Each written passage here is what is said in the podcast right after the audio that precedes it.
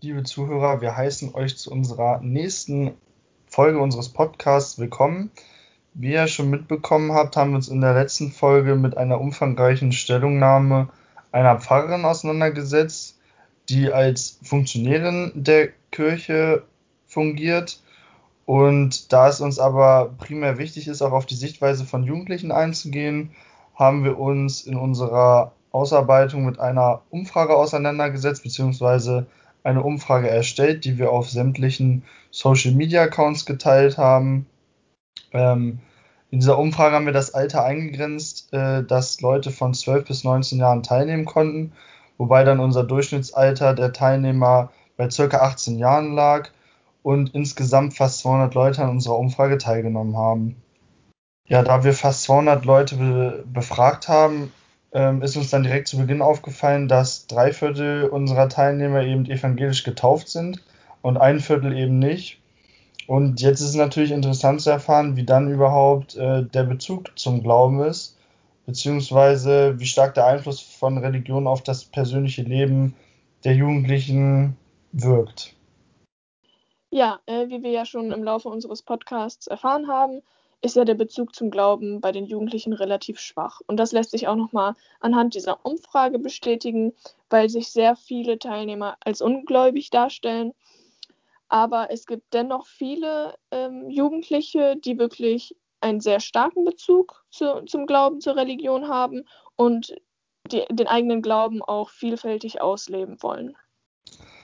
Das ist ja schon mal sehr interessant, aber wie spiegelt sich denn dann eigentlich dieses Phänomen in der Teilnahme an Gottesdiensten wieder? Gibt es dort Parallelen zu dieser, ich sag mal, Ungläubigkeit oder ist das eben anders? Ja, dadurch, dass es viele Ungläubige gibt, haben auch ein Drittel der Teilnehmer angegeben, dass sie nie in die Kirche gehen. Ähm, und ein weiterer Drittel geht dabei nur einmal im Jahr zur Kirche. Also ja, aufgrund von Traditionen, wie zum Beispiel Weihnachten, Konfirmation und so weiter, sowas halt, Taufe.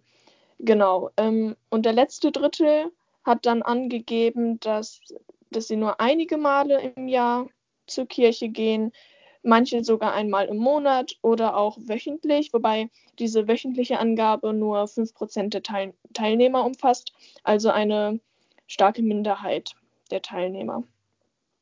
Der Grund, warum Jugendliche überhaupt zur Kirche gehen, ist größtenteils, um den eigenen Glauben bzw. den Bezug zu Gott zu stärken.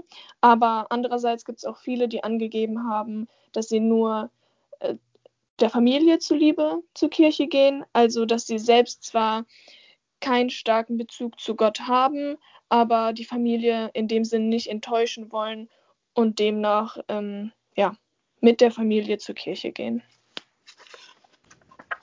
Dieses Verhalten bezüglich des Kirchengangs oder allgemein der Teilnahme an Gottesdiensten ähm, ist ja schon sehr differenziert und ist sehr breit gefächert. Ähm, wie wird überhaupt die kirchliche Arbeit bewertet und wahrgenommen, gerade von äh, Jugendlichen, da wir da wieder auch ein sehr vielfältiges Meinungsbild vertreten haben? Ja, da kann man eigentlich gar keine konkrete Antwort drauf geben, so wie die Jugendlichen deren Glauben auch unterschiedlich ausleben, so sehen sie die Wichtigkeit dieser kirchlichen Arbeit auch unterschiedlich an. Das heißt, ähm, einige von den Teilnehmern haben angegeben, dass die dass diese kirchliche Arbeit wirklich äußerst wichtig ist und äh, eine große Rolle spielt. Andere hingegen meinten, dass sie gar keine große Relevanz darin erkennen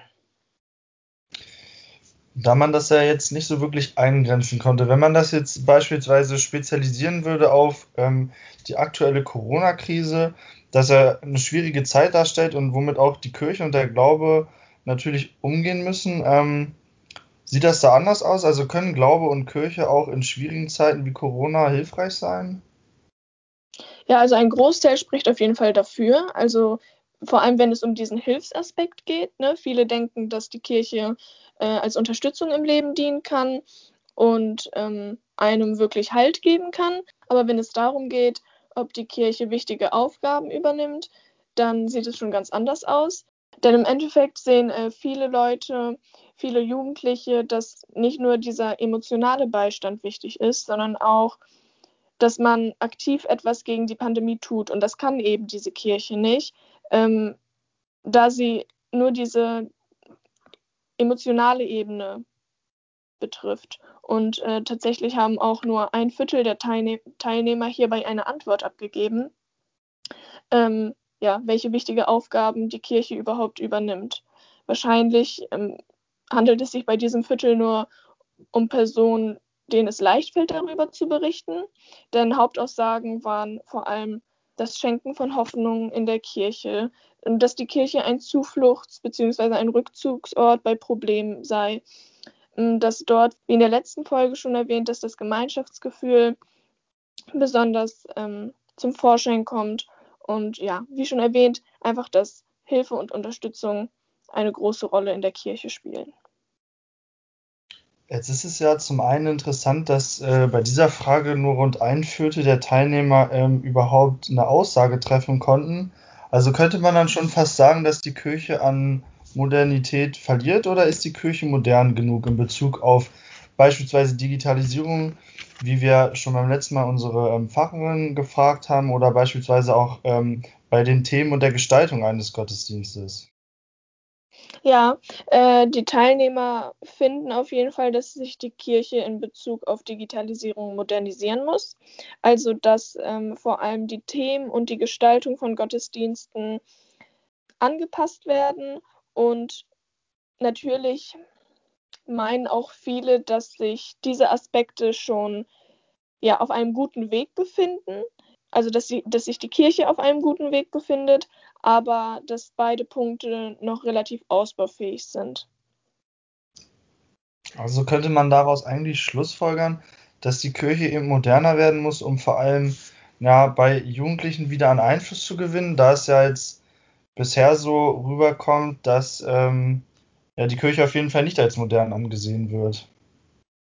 Ja, richtig. Also mehr als zwei Drittel sprechen insgesamt für eine Modern Modernisierung der Kirche. Und ähm, auf die Frage, welche Vorschläge denn die Teilnehmer haben, um die Kirche modern moderner zu gestalten, kamen Vorschläge wie andere oder modernere Lieder zu spielen. Ich denke, dabei möchten die Jugendlichen einfach, dass mehr Freude an der Teilnahme entsteht, also dass man auch Spaß am Gottesdienst hat. Genau, ein weiterer Vorschlag war dann, ja, modernere Themen äh, auszuwählen, vor allem die dann auch speziell auf Jugendliche gerichtet werden, damit sich ähm, die Personen dann dementsprechend auch ähm, ja, angesprochen fühlen oder sich in jeglichen Situationen wiedererkennen und nicht das Gefühl bekommen, alleine zu sein. Ja, und mhm. der Hauptvorschlag bestand, besteht einfach darin, dass die Digitalisierung noch mehr in den Vordergrund rückt, vor allem in Form von Online-Gottesdiensten. Ähm, das heißt, dass man nicht immer zur Kirche gehen muss, sondern auch mal zu Hause mit der Familie sitzen kann äh, und online einfach Gottesdienste nachverfolgen kann. Einige haben sogar vorgeschlagen, dass es dass der Gottesdienst nicht so früh am Morgen äh, stattfinden soll, sondern vielleicht auch mal nachmittags und abends. Ich denke, das hat einfach damit zu tun, dass die Schüler oder vor allem die, Jugendlichen ähm, unter der Woche schon früh genug aufstehen müssen, viel Schulstress haben und am Wochenende auch mal ausschlafen wollen, trotz dessen auch zur Kirche gehen wollen, aber dann eben Prioritäten setzen müssen. Ja, vielen Dank, Corinna, für diesen intensiven Einblick in die Sichtweise von zahlreichen Jugendlichen, die du ja sehr detailliert dargestellt hast.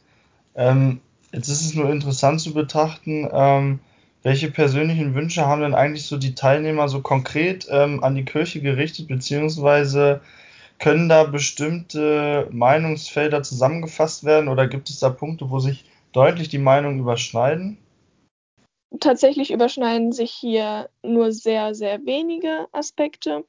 Deshalb kann ich gar keine konkrete Antwort darauf geben, weil einfach die Antworten so unterschiedlich ausgefallen sind. Und was ich persönlich denke, ist einfach, dass dieser Aspekt der Digitalisierung von enormer Wichtigkeit ist und dass die ähm, Kirche sich der heutigen Zeit immer weiter anpassen muss, immer mehr anpassen muss, damit Jugendliche auf diese wieder aufmerksam werden und einfach nicht dieses veraltete Bild der Kirche haben. Ja, Corinne, dann vielen Dank für deine Einschätzung jetzt am Ende nochmal. Also es ist ja zusammenfassend schon sehr interessant, dass man bei konkreten Fragen ähm, bestimmte Meinungsbilder feststellen kann, aber wenn es dann mal konkret um persönliche oder auch individuelle Vorstellungen jetzt an die Kirche gerichtet geht, dass die Meinungen dann so weit auseinandergehen.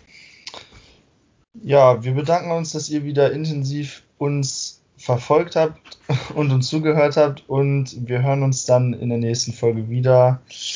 Auf Wiedersehen. Tschüss.